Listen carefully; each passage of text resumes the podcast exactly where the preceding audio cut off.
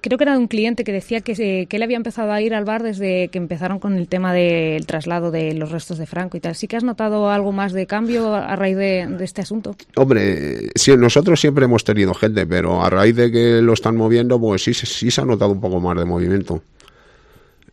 Sobre todo la juventud. La juventud ahora se está movilizando mucho a raíz de esto. Se mueve mucho. Gente joven, gente Sí, que sí. no ha conocido, digamos, eh, en Sí, sí, propia carne. estoy hablando el- de chavales de 16, 17 años, e incluso más jóvenes.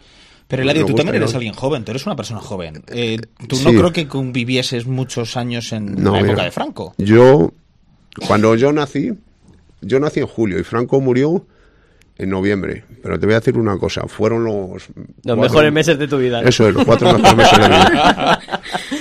O sea, yo soy del 75.